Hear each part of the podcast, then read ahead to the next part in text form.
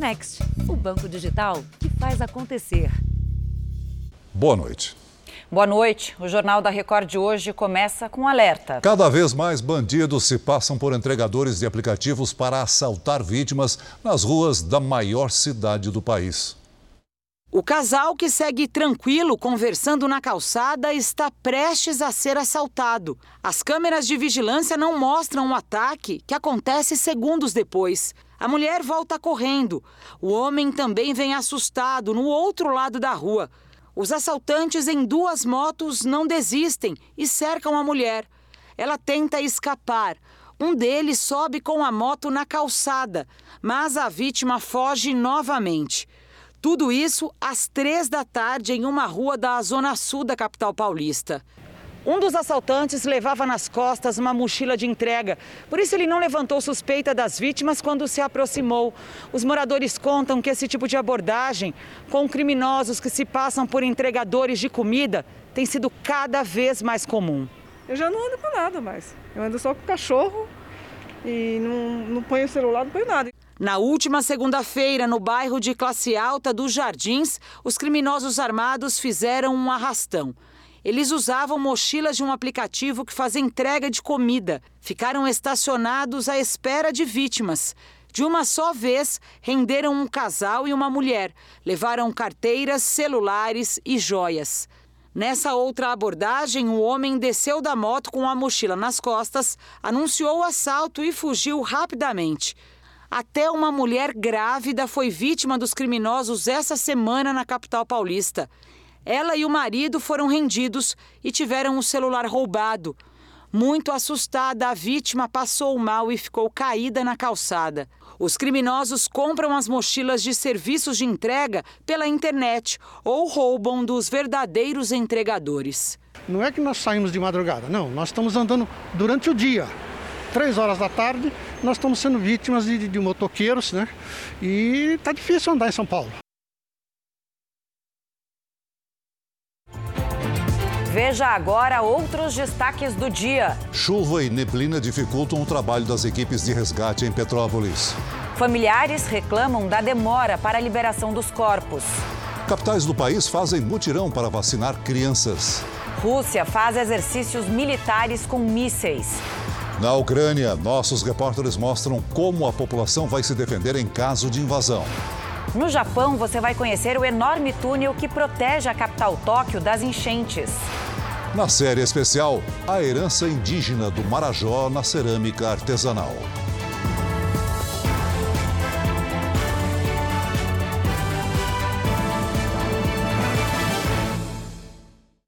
Oferecimento Bradesco. Pague do seu jeito. O número de mortes provocadas pelas chuvas em Petrópolis chegou a 146. Quem traz as informações ao vivo é o repórter Herbert Moraes. Boa noite, Herbert.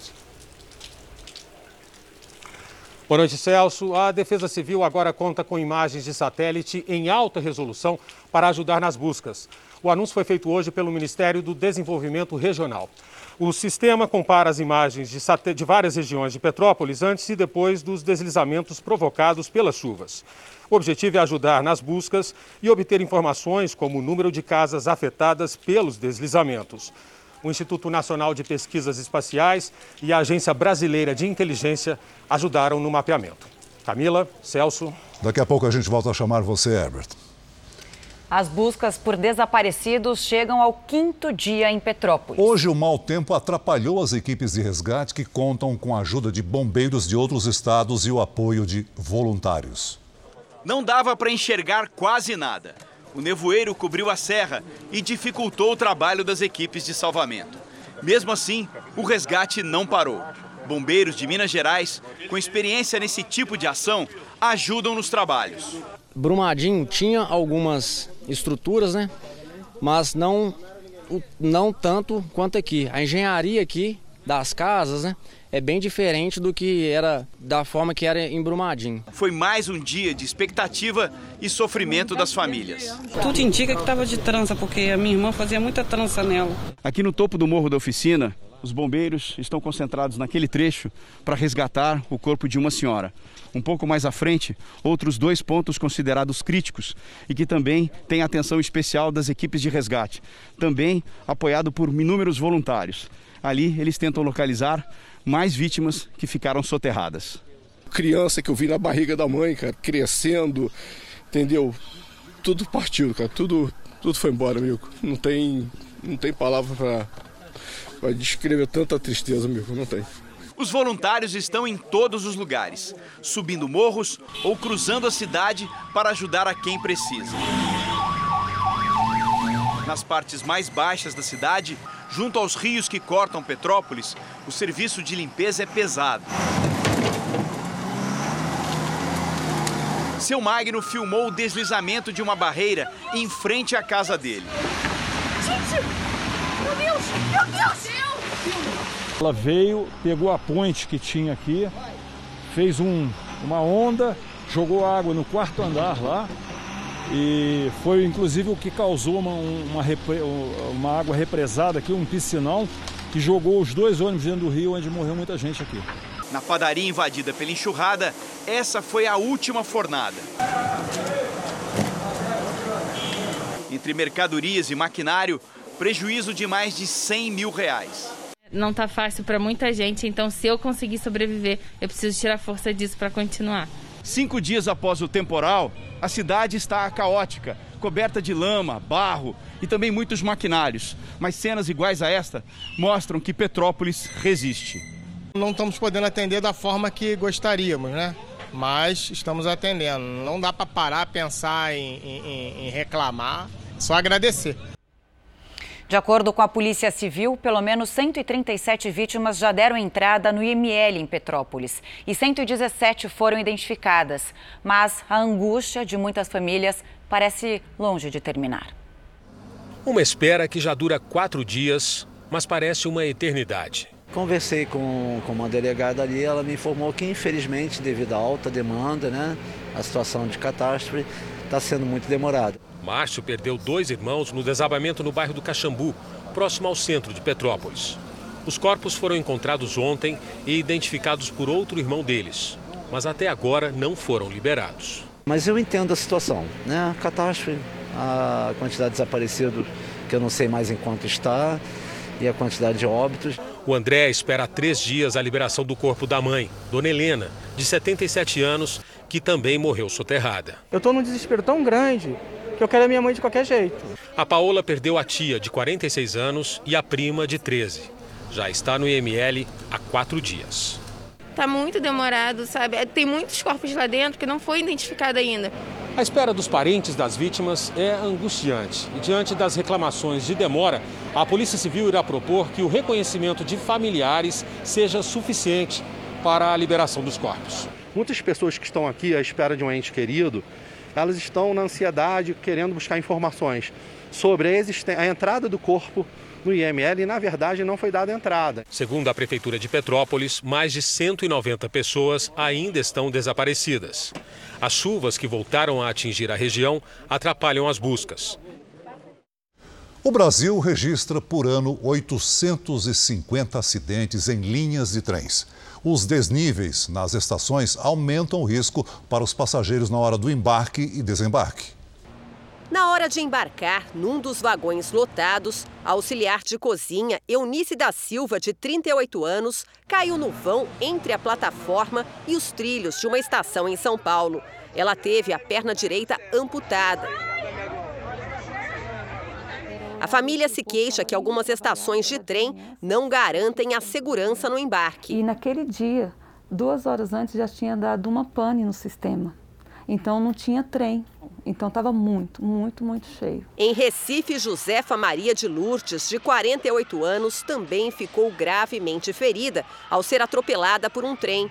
Segundo familiares, ela entrou na área dos trilhos por esta porta, que deveria estar fechada. Levantamento recente mostra que, em média por ano, são 850 acidentes em linhas de trem no país. Um ferido grave a cada 40 horas, uma morte a cada três dias. Ao longo de um ano no Brasil, são registrados cerca de 10 vezes mais acidentes em linhas de trem do que em muitos países europeus. Esse engenheiro diz que muitos trens no país até foram modernizados, mas estações, plataformas e acessos não. Existe entre o, a, a composição e a plataforma um vão, que, como eu disse, em estações mais antigas, esse vão é muito grande.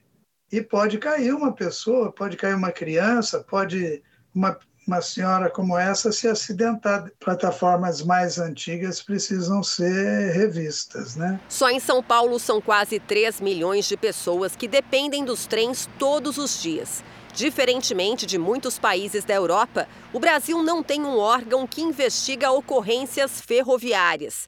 Segundo especialistas, isso também ajudaria a aprimorar a segurança nesse tipo de transporte.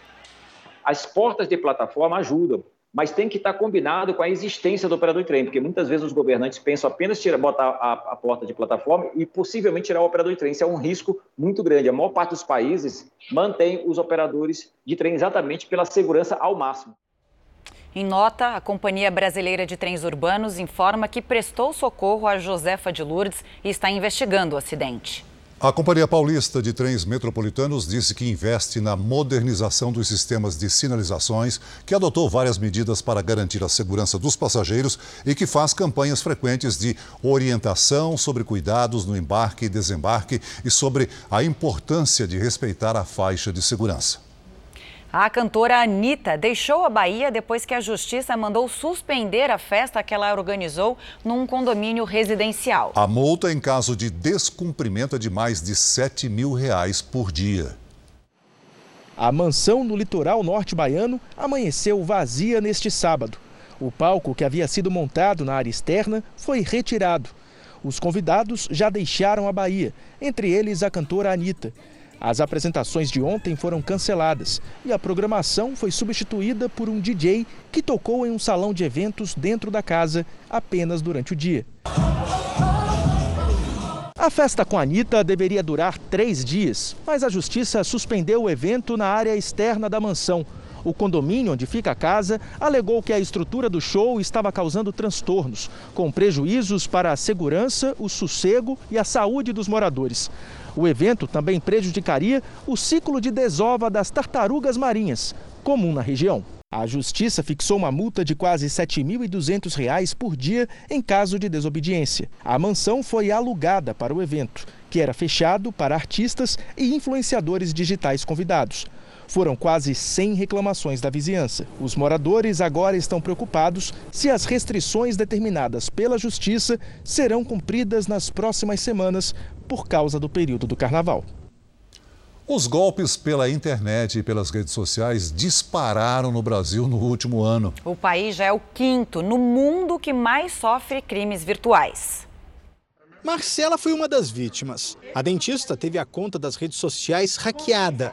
Teve um prejuízo de aproximadamente 50 mil reais. Eu fiz boletim de ocorrência, eu fui atrás de um advogado para me ajudar em relação a tudo que precisava ser feito. Usaram meu nome para roubar os outros, a verdade é essa. Isso, isso dói muito, isso é muito triste.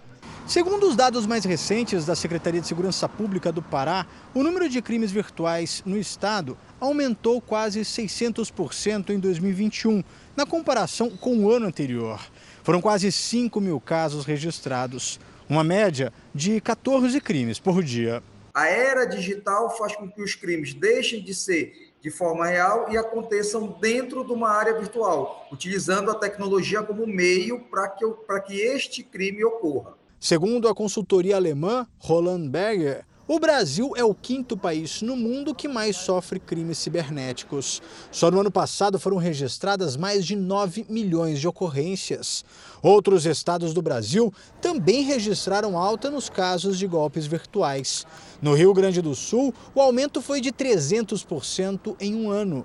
E em São Paulo, mais de 250%. O criminoso ele se aproveita de alguma vulnerabilidade no sistema de segurança daquela rede social, principalmente quando a vítima não utiliza a verificação em duas etapas ou verificação em dois fatores. Isso acontece com uma certa frequência porque a maioria das pessoas não utiliza né, as estratégias básicas de segurança das suas redes sociais. Para especialistas em segurança virtual, alguns cuidados podem evitar os golpes, como criar um e-mail exclusivo para as contas em aplicativos, ou então acionar sempre a dupla verificação de senha. O crime em que, que, que esse tipo de, de quadrilha aplica é um crime de estelionato. E se porventura mais pessoas estiverem envolvidas nesse fato, há também possivelmente o crime de formação de quadrilha. A polícia do Rio de Janeiro investiga a morte de duas pessoas na saída de uma festa na zona oeste da cidade. Uma das vítimas seria o chefe de uma quadrilha de milicianos. Correria e desespero. As pessoas que estavam em uma festa tentavam se proteger dos tiros. Vários carros foram atingidos. Em um deles estava Vladimir Melgaço Montenegro, conhecido como Bibi, ele e uma mulher morreram. Outros três passageiros ficaram feridos. De acordo com as investigações, a morte de Bibi seria mais um capítulo da guerra entre dois grupos de milicianos. Eles disputam o território de Santa Cruz, que fica a 70 quilômetros do centro do Rio.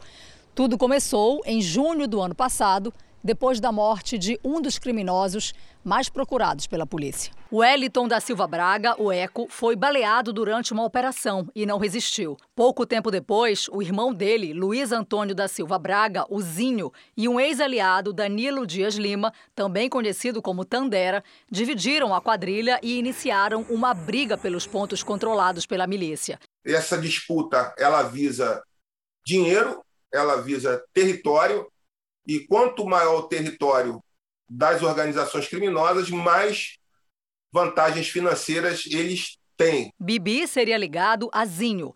O grupo de Tandera é o principal suspeito pelo crime. Depois do tiroteio, a polícia militar reforçou a segurança na região. Em outro ponto da cidade, agentes da Polícia Civil prenderam Cláudio César Rocha, que também seria da quadrilha de Zinho. Ele era procurado acusado de torturar moradores. Os policiais apreenderam armas, munição e uma quantia em dinheiro. Apenas duas em cada dez crianças no Brasil tomaram a vacina contra a Covid-19 até agora. Para incentivar a imunização no grupo de 5 a 11 anos, o sábado foi de mutirão da vacina em várias capitais do país. Nesta escola de Porto Alegre, a fila começou logo cedo. A criançada que se vacinou levou um certificado para casa, uma lembrança para quem já sabe da importância desse momento. É muito bom se vacinar, né? Para não ter muito risco de pegar o corona, né? Para essa mãe que perdeu familiares para a Covid, vacinar o filho foi um alívio. Nós perdemos a minha mãe, que foi vítima de coronavírus. Então, um ano após ele receber a vacina. A gente tem só o que agradecer. Aqui no Rio Grande do Sul, só 3 de cada 10 crianças de 5 a 11 anos receberam a vacina contra a Covid-19. A baixa adesão preocupa. Isso porque na próxima segunda-feira começam as aulas na rede estadual. Essas vacinas já foram validadas em crianças, né, em que elas vão voltar às aulas e que elas vão ter é, uma, uma, uma segurança no sentido de prevenção. Segundo o Ministério da Saúde, pouco mais de 4 milhões de crianças entre 5 e 11 anos foram imunizadas até agora no Brasil. Isso representa 20% do público infantil. Para melhorar esse índice, hoje também teve mutirão de vacinação em várias capitais. Em Salvador, além das crianças, adolescentes também receberam a segunda dose da vacina. Recife teve brinquedos, pipoca e diploma de criança super vacinada. Em Fortaleza, teve um pouquinho de choro. Mas todos saíram com o certificado da coragem. Com um grande número de casos de Covid, o governo do Japão resolveu estender as restrições pelo país. Vamos ao vivo a Tóquio com a correspondente Silvia Kikuchi. Bom dia aí, Silvia, para você. Oi, Camila. Boa noite aí no Brasil. Com a decisão, 31 das 47 províncias aqui do Japão incluindo a capital, Tóquio, vão permanecer em estado de quase emergência até 6 de março. Essa medida permite que os governadores dessas regiões possam decidir o horário de funcionamento de restaurantes e bares. No momento, o número de infectados pelo coronavírus ainda é alto no país. Em 24 horas, foram registrados mais de 80 mil novos casos de Covid. Também em março, o Japão deve reabrir a fronteira depois de quase dois anos. Serão permitidas as entradas de um número limitado de estudantes estrangeiros e de quem viaja a negócio. Camila, Celso. Obrigada, Silvia, pelas informações. A Califórnia é o estado mais rico dos Estados Unidos e é governado pelo Partido Democrata desde 2019. Mas os índices de pobreza têm aumentado a cada ano, forçando muitas pessoas a morar nas ruas. Em São Francisco, sede das maiores e mais ricas empresas de tecnologia do mundo, milhares de pessoas dormem no chão ou buscam abrigo em pontos de ônibus cobertos e barracas temporárias. Em diversos bairros, a sujeira se acumula em outros, aumentaram os registros de roubos e pontos de tráfico de drogas. A cidade faz parte do estado mais rico do país. Na Califórnia, mais de 160 mil pessoas vivem em situação de rua. É o maior número para um estado americano. O governo pretende investir quase 25 bilhões de reais nos próximos dois anos para tentar resolver a situação. Ben Bakskonski, coordenador de uma organização que ajuda pessoas de baixa renda, diz que as autoridades têm investido em policiamento nas regiões onde há mais moradores de rua, mas que isso não resolve o problema. Os sem-teto precisam de moradia, diz. Essa não é uma questão que preocupa apenas a Califórnia. Em todo o país, passa de 580 mil o número de pessoas que vivem nas ruas. Em 2020, cerca de 600 mil pessoas receberam ordem de despejo, boa parte devido ao desemprego que atingiu taxas recordes durante a pandemia. Pelo menos 13 pessoas morreram até agora vítimas da tempestade Eunice, que atinge boa parte da Europa. No Reino Unido, uma árvore caiu em cima de um ônibus de dois andares. O Serviço de Meteorologia afirma que os ventos passaram de 190 km por hora. Na Bélgica, a tempestade causou ondas fortes e o país emitiu um alerta de perigo. Lojas, bares e restaurantes foram fechados. Em Amsterdã, na Holanda, prédios foram danificados e muitas árvores foram completamente arrancadas. Um helicóptero com três pessoas a bordo caiu perto de uma praia em Miami, nos Estados Unidos. As imagens divulgadas pela polícia mostram a aeronave perdendo altitude e caindo no mar. Autoridades afirmam que duas vítimas foram levadas às pressas para um hospital da região. O terceiro tripulante não teve ferimentos. As causas do acidente serão investigadas. E ainda nos Estados Unidos, dois policiais foram surpreendidos enquanto faziam a patrulha numa estrada. A roda de um carro se soltou e foi ao encontro deles. A câmera na viatura registrou o momento em que o pneu atinge em cheio o para-brisas do veículo. Em outro ângulo, é possível ver a reação dos dois agentes. Apesar do susto, ninguém se feriu. Veja a seguir: presidente russo participa de exercícios na fronteira com a Ucrânia. Estados Unidos prometem sanções em caso de invasão. E na série especial, uma das maiores heranças deixadas pelos primeiros habitantes do Marajó.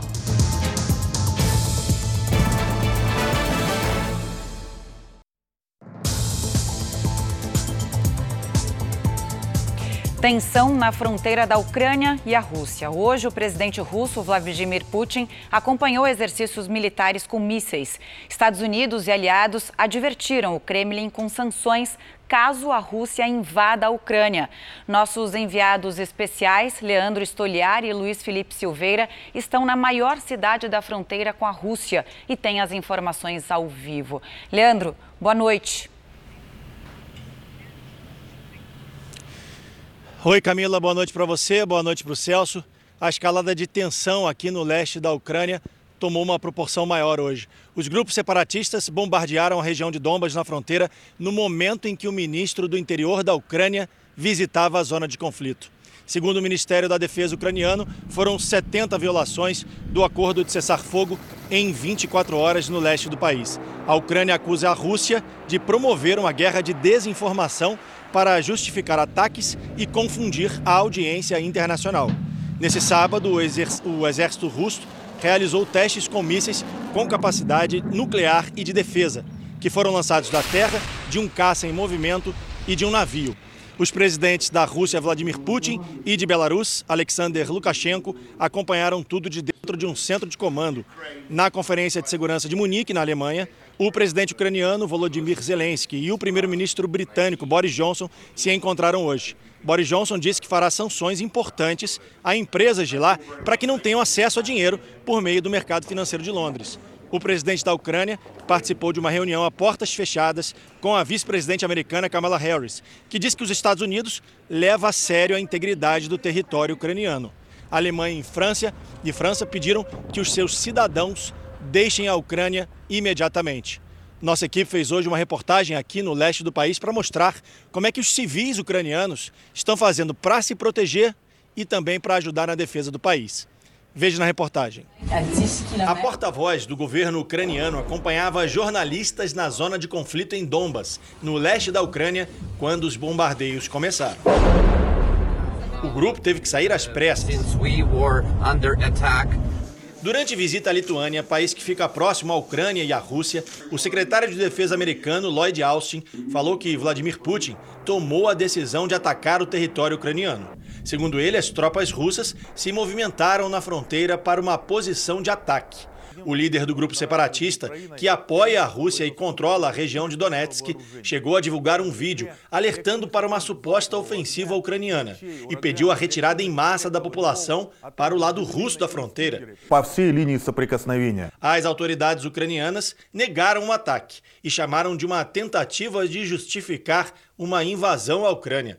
A vice-presidente americana, Kamala Harris, anunciou que se a Rússia fizer isso, os Estados Unidos vão impor sanções sem precedentes ao país.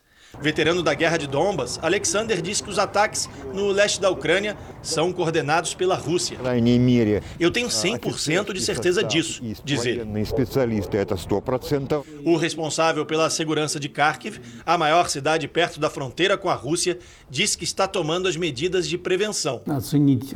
É difícil calcular o grau de ameaça de uma invasão, diz ele. Enquanto isso, a população aprende a se proteger. Em várias cidades do país, ucranianos participaram de um exercício militar para saber como usar armas no caso de uma invasão. A Defesa Civil de Kharkiv já mapeou os edifícios residenciais com abrigos antiaéreos para proteger os moradores no caso de uma invasão russa. O Orets é o representante da Defesa Civil aqui da cidade e vai mostrar para a gente aonde fica o esconderijo nesse prédio. A entrada, let's go, é uma entrada comum do condomínio, mas em vez de subir, as pessoas têm que descer. A gente está descendo para o subterrâneo do condomínio, mais ou menos 3 metros de profundidade, e aqui as pessoas já conseguem se proteger dentro do esconderijo, com portas blindadas e salas. Olha, aqui tem outra porta blindada e várias salas para que as pessoas possam se esconder no caso de um ataque aéreo. Para ter paz, a gente precisa se preparar para a guerra, diz o chefe da Defesa Civil. Yulia é designer e produz mantas de camuflagem. É para proteger nossos meninos que estão lutando na fronteira para defender nossa vida tranquila aqui, diz a ucraniana. Quando a guerra parece inevitável, resta tentar se proteger. A Embaixada do Brasil em Kiev recomendou aos brasileiros que estão na Ucrânia a deixar duas províncias do país. As informações ao vivo de Brasília com o repórter Matheus Escavazini. Boa noite, Matheus. Boa noite, Celso, Camila. O comunicado vem após violações de cessar-fogo no leste da Ucrânia e o aumento da tensão entre o país e a Rússia. A embaixada brasileira na capital da Ucrânia recomendou que os brasileiros evitem as províncias de Donetsk e Luhansk, no leste do país, próximo à fronteira com a Rússia. O Itamaraty estima que cerca de 500 brasileiros vivam na Ucrânia. O texto também pede atenção à possibilidade de cancelamentos de voos internacionais na próxima semana. Uma empresa aérea alemã já anunciou a suspensão temporária de voos para algumas cidades da Ucrânia pelo menos até o fim do mês. Celso, Camila. Obrigado, Matheus. Na Ucrânia, o clima é de tensão até na imprensa local. Um debate na televisão terminou em briga. A agressão aconteceu depois que o jornalista perguntou ao político se Putin deveria ser considerado um criminoso. O parlamentar se recusou a responder e acabou agredido. Os outros convidados tentaram separar a briga, que durou cerca de um minuto. Os dois foram retirados do estúdio, voltaram depois e novamente trocaram ofensas. O FBI prendeu uma brasileira por ter participado da invasão ao Capitólio em janeiro do ano passado em Washington, nos Estados Unidos. Letícia Vilhena Ferreira, de 32 anos, foi flagrada por câmeras de segurança dentro da sede do Congresso americano quando o prédio foi tomado por manifestantes. Ela foi presa em casa na cidade de Indian Head Park, no estado de Illinois. Letícia é acusada de entrar no prédio sem autorização e de conduta violenta e desordeira. O Cidadania aprovou hoje a federação partidária com o PSDB e reafirmou que o senador Alessandro Vieira segue como pré-candidato à presidência.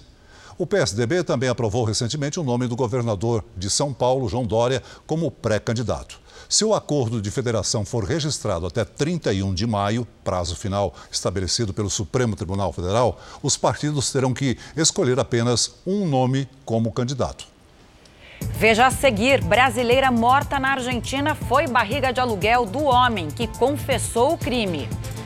E conheça os túneis gigantes que protegem uma das maiores capitais do mundo das inundações.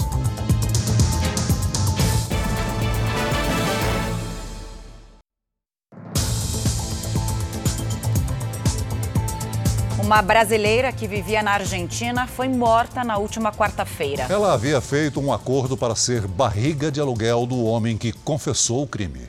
Estou realizando meu sonho de princesa. O sonho de Eduarda Santos se realizava em Bariloche, na Argentina. Muito frio, muito bom. Vale a pena. Bariloche é vida. Lugar onde ela morreu na última quarta-feira o corpo da brasileira, que já vivia há dois anos fora do país, foi encontrado em um parque numa rota turística.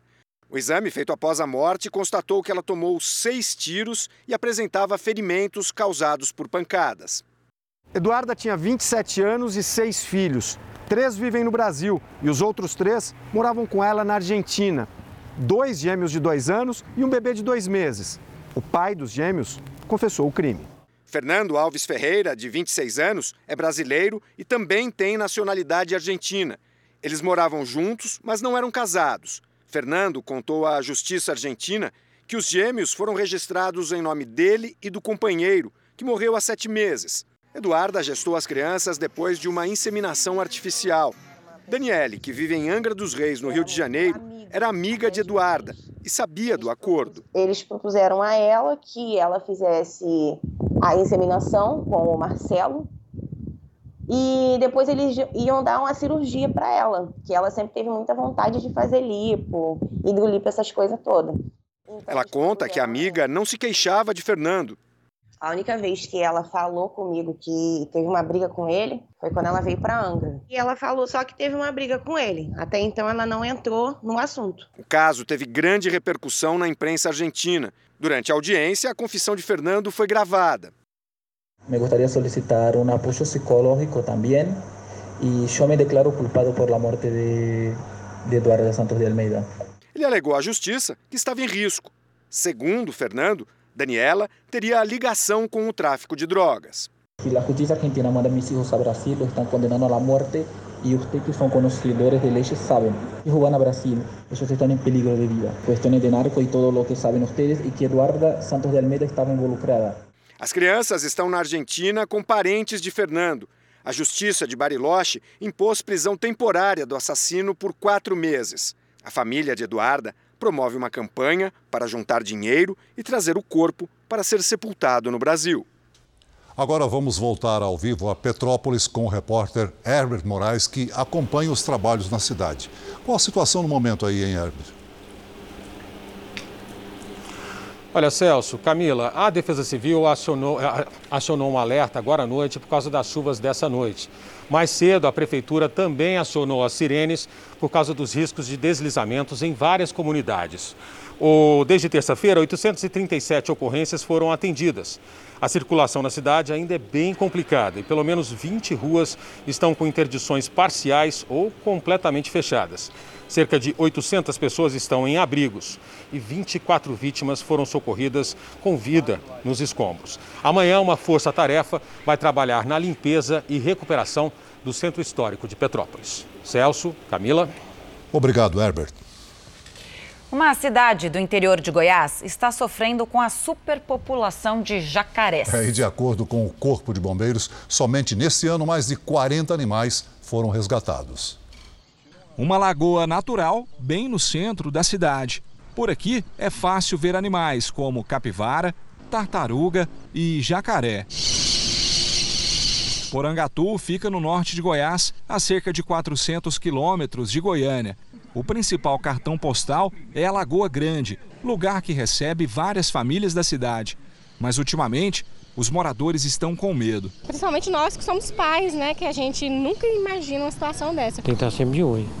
É muito perigoso, né? Umas duas semanas atrás eu tive aqui, tinha um jacarezão grande aqui. É que desde o ano passado, os bombeiros do município já retiraram 60 jacarés da lagoa.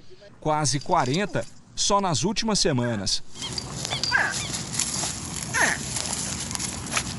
A espécie é do tipo jacaré-tinga, que pode medir mais de 2 metros.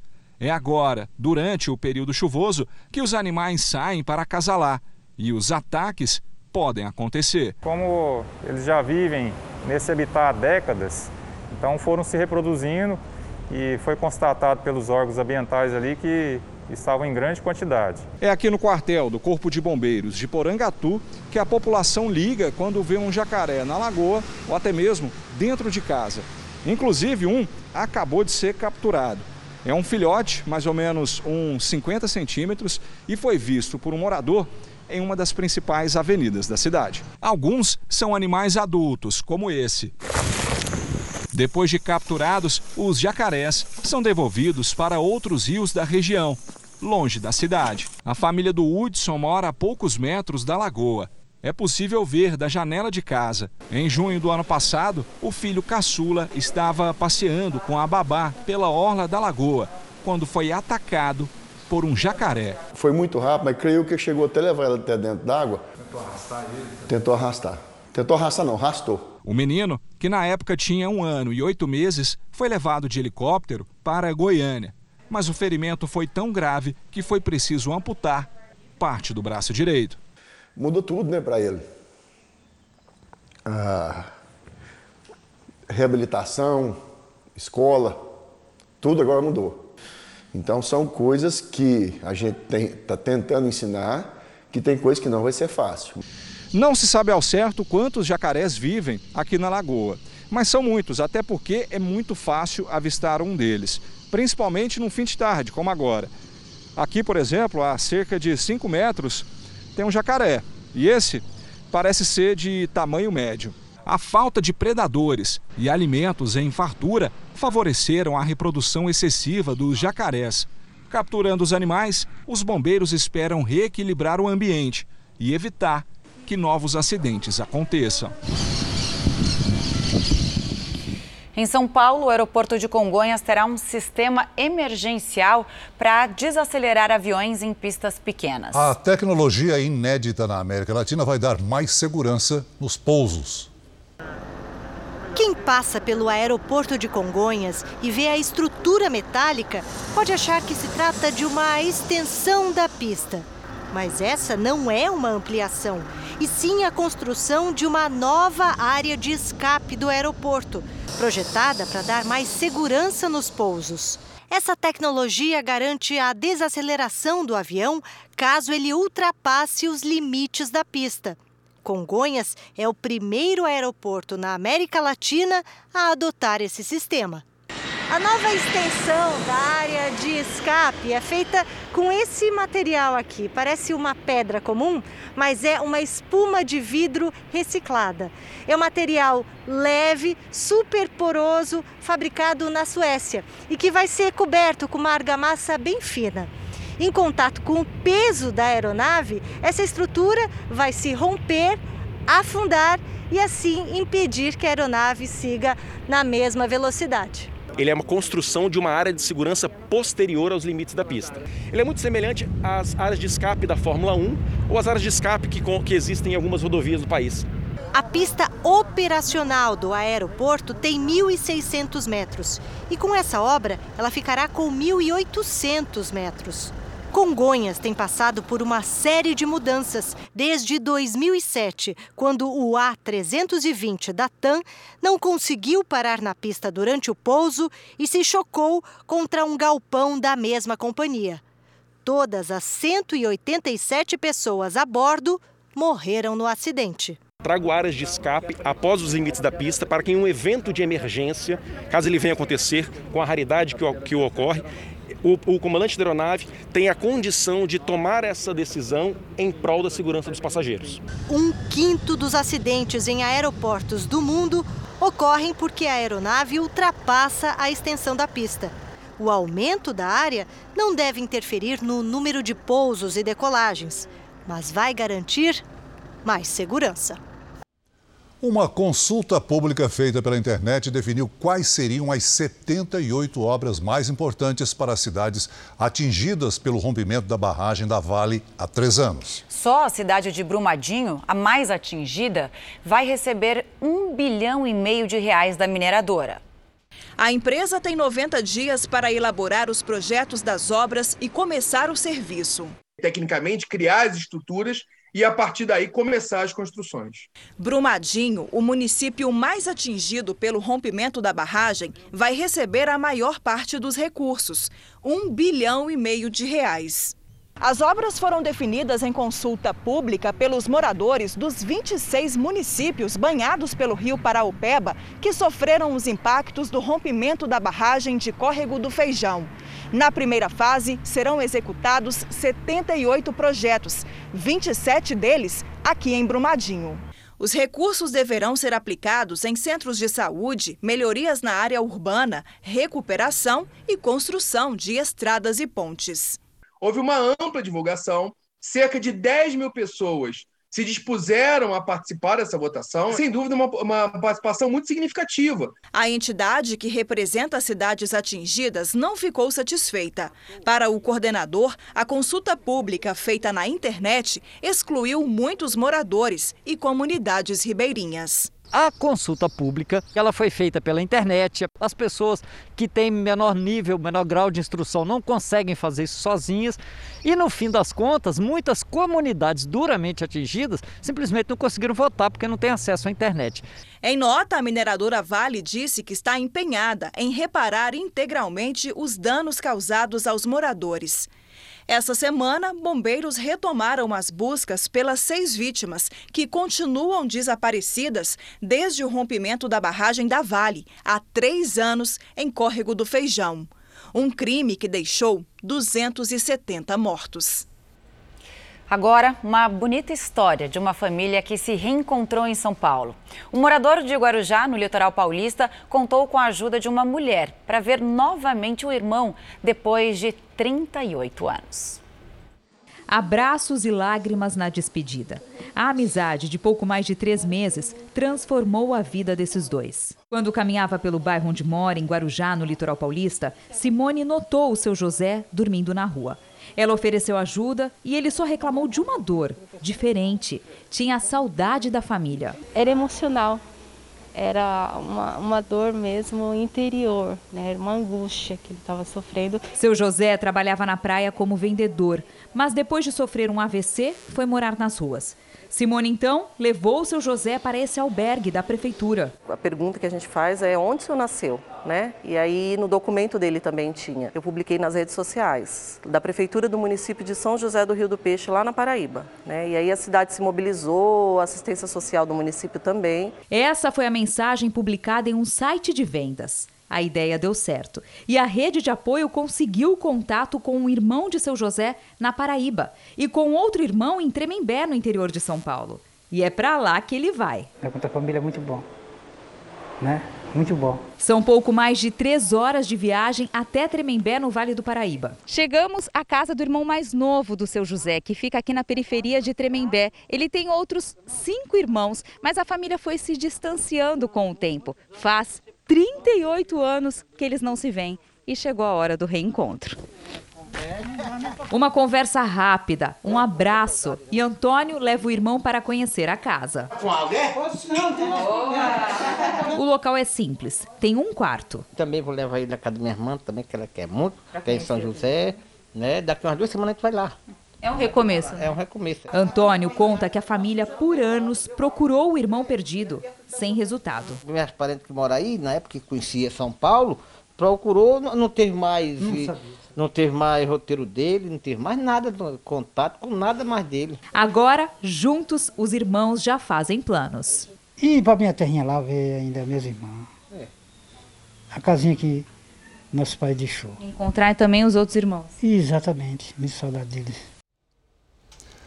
O preço médio da gasolina caiu pela terceira semana seguida nos postos do país. O valor teve queda de 0,5% na última semana. Os dados são da Agência Nacional do Petróleo, Gás e Biocombustíveis. O diesel também registrou redução de 2% após sequência de aumentos. Esse é um dos destaques do portal R7. Para ler essa e outras notícias, acesse r7.com. A pouca oferta de crédito é o maior problema enfrentado por empresas que precisam de dinheiro para atravessar as dificuldades impostas pela pandemia. Nesse início de ano, mais de 30% dos empresários que buscaram ajuda financeira tiveram o pedido negado. Preocupação é o sentimento que anda de braços dados com essa pequena empresária. A pandemia chegou no momento em que a fábrica de roupas de praia na Grande São Paulo mais crescia e os negócios caminhavam para a exportação. Nós estávamos, inclusive, fazendo seleção de novos funcionários e tudo funcionando assim muito bem é, com, com esse, todo esse crescimento. Suspender por um tempo todas as atividades, trocar de produtos. A família se uniu ainda mais para manter as portas abertas. Nós tivemos que dispensar funcionários, né? Não teve jeito é, criar novos produtos para poder estar atendendo. Então a gente começou a vender máscara. Foram meses de altos e baixos. A fábrica, que já teve mais de 20 funcionários, todas essas cadeiras ficavam ocupadas, chegou a operar com apenas três agora durante a pandemia. O jeito foi recorrer a um empréstimo, mesmo com juros altos e tantas exigências. Tem sido a única alternativa para muitos empresários brasileiros. Em São Paulo, apenas 53% dos empresários que procuraram ajuda financeira nos bancos em janeiro deste ano conseguiram um empréstimo. 13% não tiveram nem retorno e para 34% a resposta foi não. O sistema financeiro como um todo está extremamente preocupado e cauteloso em relação a novas linhas aos clientes e cada vez mais com crédito restritivo. E quando se tem a concessão de crédito, com juros cada vez mais elevados. Uma pesquisa encomendada pelo sindicato do setor mostra que 80% das micro e pequenas indústrias de São Paulo enfrentam dificuldades para produzir. 31% têm dívidas em atraso 15% usaram o limite do cheque especial e 13% tiveram que demitir funcionários. Só 39% apostam em um cenário melhor para esse ano. Ou seja, quatro em cada dez empresas não têm dinheiro para rodar o mês. E isto leva a uma redução do mercado interno, poder de compra, consumo e desenvolvimento. A chuva no sudeste do país provocou o transbordamento de rios no norte fluminense e mantém a região em estado de alerta. Vamos ver então como fica o tempo neste domingo com a Lidiane Sayuri. Lid, boa noite para você. Boa noite, Camila. Celso, para quem nos acompanha, no norte fluminense o domingo será chuvoso. Em vermelho, aqui na imagem, o rio Muriaé, que corta a cidade de Laje do Muriaé, pode transbordar já nas próximas horas. Em Bom Jesus do Itabapoana e em Santo Antônio de Pádua, os rios Itabapoana e Pomba já transbordaram. Em Petrópolis, a chuva não para. A diferença é que a partir de terça-feira as aberturas de sol aumentam e a chuva passa a cair em pontos isolados, não mais da forma generalizada como acompanhamos. Neste domingo faz até 22 graus, na segunda 24, na terça 27 e na quarta até 28. Mais cedo também na cidade de Goiás, no estado de Goiás, choveu em 4 horas 24% do esperado para o mês inteiro. Aí o nível do Rio Vermelho subiu 3 metros e meio e atingiu o asfalto em alguns pontos. Neste momento, temos muitas nuvens carregadas cruzando o país. Nos próximos dias, além do sudeste e do centro-oeste, os temporais atingem também o nordeste. Chove forte ainda no Acre e no Tocantins. Tempo firme apenas entre o sul da Bahia e o norte do Espírito Santo e em parte do Rio Grande do Sul. Em Porto Alegre, máxima de 34 graus neste domingo. Faz 34 também em Campo Grande, com pancadas de chuva a partir da tarde. Em Belo Horizonte, 25. Em João Pessoa e São Luís, 30 e até 32 em Manaus. Nada de chuva em Florianópolis, com 31 graus neste domingo. Em São Paulo, 29, com chuva e trovoadas à tarde. No Rio de Janeiro faz 32 e em Brasília, dia chuvoso com 25. Tempo delivery para o Fausto, que é da cidade de Anápolis, Goiás. Vamos para lá, Celso. Oi, Fausto. Seguinte, o domingo vai ter sol, muitas nuvens e chuva a qualquer hora. Máxima de 25 graus. Na segunda e na terça, as pancadas de chuva ficam para a parte da tarde e da noite. Por isso, a temperatura sobe um pouquinho. Olha só, 26 e 27 graus. A Maria Imaculada diz que acompanha o jornal com a Safira, hein, Lid? Elas querem saber a previsão, como vai ficar o tempo em Lindóia, interior de São Paulo. Olha que simpatia! Nossa audiência pet aqui na tela, hein? Seguinte, olha só, Maria e Safira, se preparem para dias de sol, calor acima dos 30 graus, com pancadas de chuva à tarde e chance de arco-íris aí em Lindóia, no interior de São Paulo. Participe também do Tempo Delivery pelas redes sociais. Mande a sua mensagem com a hashtag você no JR para aparecer aqui no nosso telão. Bom domingo, gente. Bom domingo, Lid. Obrigada. também, Lid. Como outros países desenvolvidos se protegem das inundações. A equipe da Record TV foi conhecer um dos mais sofisticados sistemas do mundo. Um gigantesco túnel que protege a capital do Japão das enchentes. A força da água é tanta que impressiona. Para não destruir o compartimento, os engenheiros precisaram inventar uma forma dela cair em espiral. Ao menor sinal de transbordamento nos rios, a água é trazida para cá. Quando esse reservatório de 70 metros de altura fica cheio, o volume é lançado em rios menos cheios. Um complexo gigante. A equipe da Record TV foi autorizada a entrar nos túneis subterrâneos. Depois de descer as escadarias 22 metros abaixo do solo, nos deparamos com uma das maravilhas da engenharia japonesa. Parece um cenário de ficção. São 59 colunas de 18 metros de altura 500 toneladas, cada uma sustenta um teto. Lá em cima fica um campo de futebol. É um complexo gigantesco e qualquer um que entra aqui se sente muito pequeno. O canal subterrâneo de escoamento de Tóquio é formado por cerca de 6 quilômetros de túneis. Cada uma das turbinas, as mesmas usadas em aviões, pode esvaziar uma piscina de 25 metros em apenas um segundo. A luta de Tóquio contra enchentes é histórica. Em 1947, mais de 30 mil casas foram destruídas em inundações causadas pela passagem de um tufão. Agora, os prejuízos podem ser reduzidos em um décimo, conta o chefe do complexo. Em décadas de planejamento, a capital japonesa construiu barragens, reservatórios e canais para equilibrar o nível dos rios. O importante é adaptar a estratégia conforme a topografia e clima de cada região. Segundo o especialista, cidades como Nova York, Singapura, até mesmo São Paulo ou Rio sofrem com as mudanças climáticas.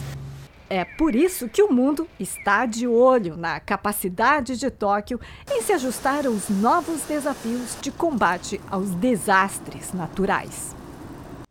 A polícia do Canadá retirou os caminhoneiros que ocupavam o centro da capital, Ottawa. Mais de 100 pessoas foram presas. Um vídeo de celular registrou o momento em que os cavalos avançam contra a multidão. Bombas de gás lacrimogênio também foram usadas. A polícia conseguiu liberar a principal rua em frente ao parlamento canadense, que estava bloqueada há mais de três semanas. O grupo pedia o fim da obrigatoriedade da vacina contra a Covid-19. Agora o futebol. No Cariocão, os dois principais artilheiros são do Vasco. O veterano Nenê lidera a lista com cinco gols. E Raniel é o segundo com quatro. É, a boa fase do centroavante coincide com um gol marcado fora do campo. No rosto, a data que fez toda a diferença na vida dele. A tatuagem mostra o último dia que o Raniel perdeu uma partida para o álcool. Chegou uma hora da minha vida que ou eu decidia me apegar em Deus de vez e largar tudo para trás, ou então minha vida ia se arruinar, né? O atacante venceu os vícios e a ausência dos pais quando ainda era criança. O jogador foi criado por Dona Dione, uma vizinha que sempre foi considerada uma segunda mãe. Ela às vezes escondia a comida dos próprios filhos para me dar, né? Então isso aí é, é coisa surreal, né? Então, cara, sou grato, dedico tudo tanto para Deus quanto para ela. Hoje o Raniel é um dos principais nomes do Vasco. São quatro gols no Campeonato Carioca e o principal, uma autoestima que contagia todo mundo no vestiário. E como não falar da história dos 500 reais de presente por cada assistência? O assunto virou uma espécie de estímulo entre os companheiros. Preciso de gols, o Vasco precisa de quem faça gols, precisa de, de, vitórias. Então, quem me der uma assistência, eu dou 500 reais. Quer dizer, agora não, agora vai ser 200 e 300 eu vou tirar para pôr na caixinha ali para final do ano comprar cesta básica para o pessoal aí e ajudar o pessoal do clube. Domingo, o Raniel, ou Ranisauro, vai estar em campo contra o Aldax. Quem sabe vai ter uma comemoração como essa. No Paulistão, o Palmeiras venceu o Santo André e segue invicto na competição. O único gol da partida foi marcado por Rafael Veiga, de pênalti. Com a vitória, o Palmeiras vai a 16 pontos e segue na liderança do Grupo C do Paulistão.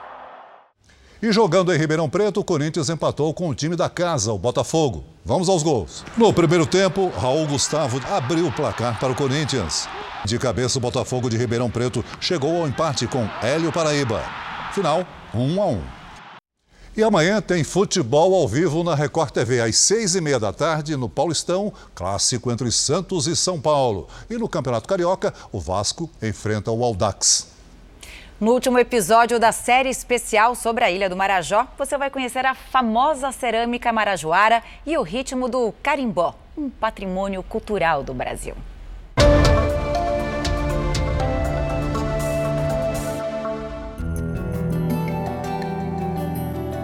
Das águas que cercam os municípios do Marajó sai o sustento de muitas famílias e é por elas que os moradores se deslocam de um lugar para o outro. Mas esses rios e seus inúmeros braços também guardam segredos.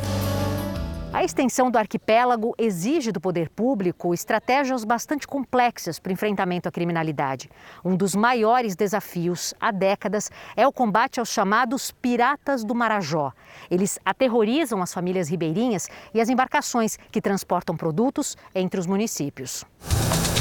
Saímos de Breves e percorremos o Rio Macacos durante cerca de 40 minutos até chegarmos à casa de uma família que ainda tenta se recuperar de um susto. No dia anterior à nossa visita, esse comerciante de 57 anos foi surpreendido por piratas. Com medo, ele prefere não se identificar. Pediu dinheiro, a renda do comércio, eu peguei, entreguei. Falou que queria mais dinheiro, aí levaram uma joia que a gente tinha e levaram os, os, celulares que tinha aqui. Não é a primeira vez que a mercearia e a casa são alvos de criminosos que chegam pelo rio. Na realidade foram, foram três assaltos, né, já aqui, aqui nesse lugar aqui. O arquipélago do Marajó é cheio de contrastes.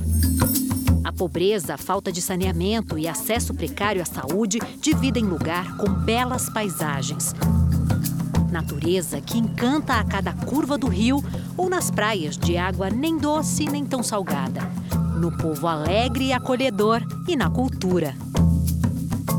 Na cidade de Souri, encontramos gente que todos os dias trabalha para manter viva uma das maiores heranças deixadas pelos primeiros moradores do Marajó.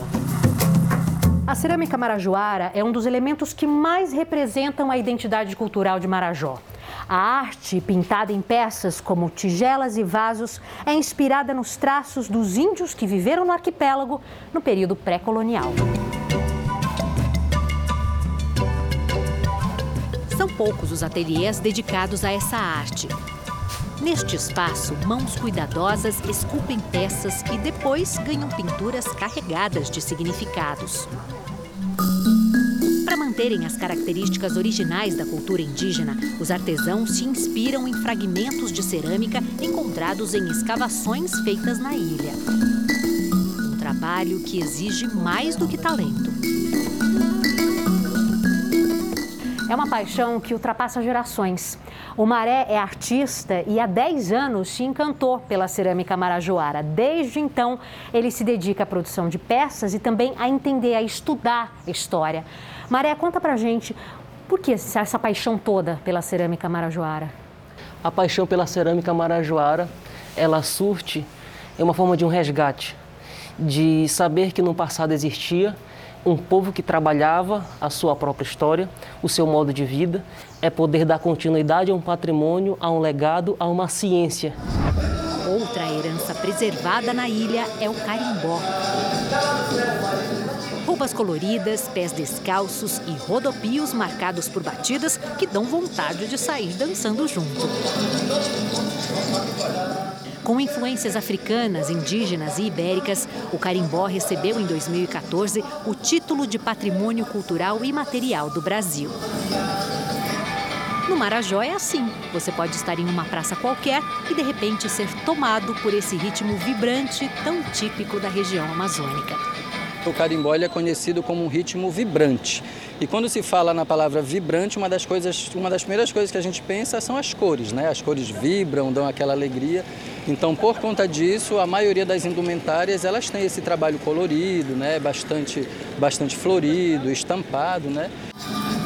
Graças aos grandes mestres dessa arte, as batidas e os passos do carimbó ecoam na ilha.